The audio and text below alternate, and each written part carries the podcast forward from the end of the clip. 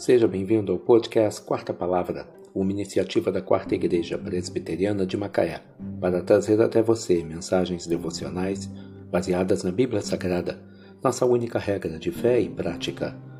Nesta segunda-feira, 8 de maio de 2023, veiculamos da quinta temporada o episódio 128, quando abordamos o tema O choro pode durar uma noite.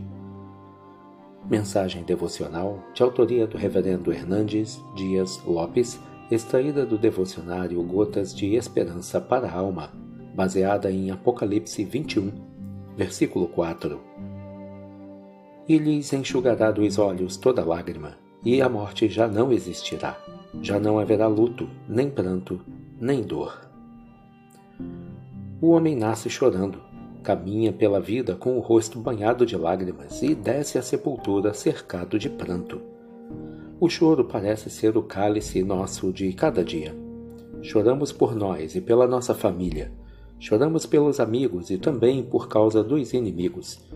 Choramos pelas nossas fraquezas, pelos nossos pecados, pelos nossos sonhos frustrados e pelas enfermidades não curadas. Choramos pelas tensões da vida e pelo medo da morte.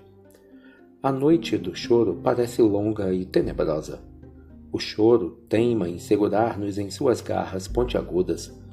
Mas o choro não tem a última palavra. O choro pode durar uma noite inteira, mas a alegria vem pela manhã.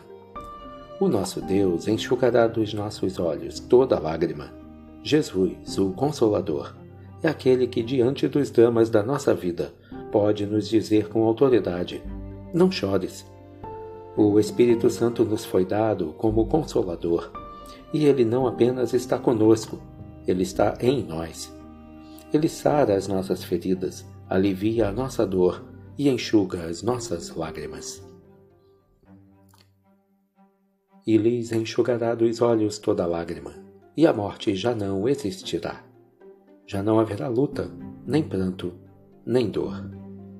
Apocalipse 21, versículo 4. O choro pode durar uma noite inteira. Que Deus te abençoe.